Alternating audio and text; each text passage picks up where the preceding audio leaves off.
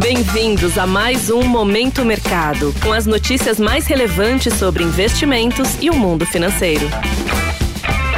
Muito bom dia para você ligado no Momento Mercado. Aqui é o Felipe França e bora para mais um episódio desse podcast que te informa e te atualiza sobre o mercado financeiro. Hoje vou falar sobre o fechamento de ontem, dia 19 de setembro, e da abertura de hoje, dia 20 de setembro. Cenário internacional. Nos Estados Unidos, o dia foi de tensão pré-decisão de juros com os agentes ansiosos, não pela decisão em si, mas sim pelo pronunciamento do presidente do Fed, Jerome Powell, após o resultado. Toda essa tensão está pautada no desempenho resiliente da economia americana, que mesmo com os juros elevados, segue apresentando um crescimento econômico robusto, com o mercado de trabalho aquecido, sustentando a tese de juros elevados por mais tempo para desaquecer a economia e, como consequência, a inflação. Esse contexto estrutural, somado a uma maior emissão de títulos por parte do Tesouro Americano, vem pressionando o rendimento dos títulos públicos, que inclusive alcançou a máxima desde 2007 para o vencimento de 10 anos, favorecendo as posições tomadas, que são aquelas que apostam na alta das taxas. Nas bolsas americanas, o tom foi de leve baixa, com o mercado em compasso de espera para a decisão do Comitê de Política Monetária, conhecido como FOM FONC. Entre os subíndices do S&P 500, destaque negativo para o de energia, que foi afetado pela queda do petróleo, que por sua vez sofreu com um movimento de realização de lucros após fortes altas nos últimos dias. Por fim, no câmbio, a alta das taxas dos títulos públicos não foi suficiente para sustentar mais um movimento de alta do dólar ante moedas fortes, tanto que o DXY fechou lateralizado.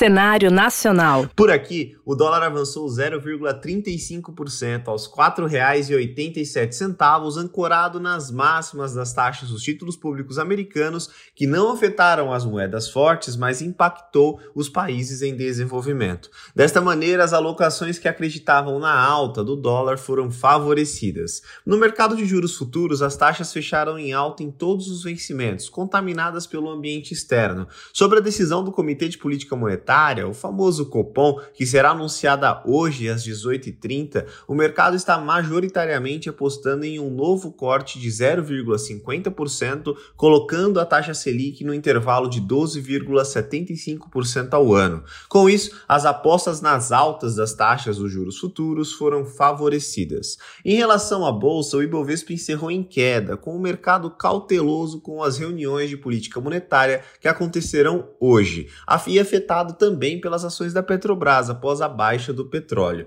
Assim, as posições compradas no índice terminaram o dia no terreno negativo, mas no mês o resultado segue positivo em 1,82% e no ano avança 7,39% pontos de atenção. Na agenda do dia, o foco será a decisão de política monetária dos Estados Unidos e do Brasil. No caso americano, a decisão será anunciada às 15 horas e a aposta majoritária de manutenção, porém a dúvida maior está no tom do discurso do presidente do Banco Central após o anúncio. Sobre os mercados, agora pela manhã as bolsas asiáticas fecharam majoritariamente em baixa após a China realizar manutenção da taxa de juros. Na Europa, os índices abriram em leve alta após a inflação ao consumidor na Inglaterra Inglaterra surpreender positivamente, já os futuros de Nova York estão lateralizados, em compasso de espera pela decisão de juros do Banco Central. E por fim, o EWZ, que é um fundo de índice que replica o índice de ações brasileiras negociadas em Nova York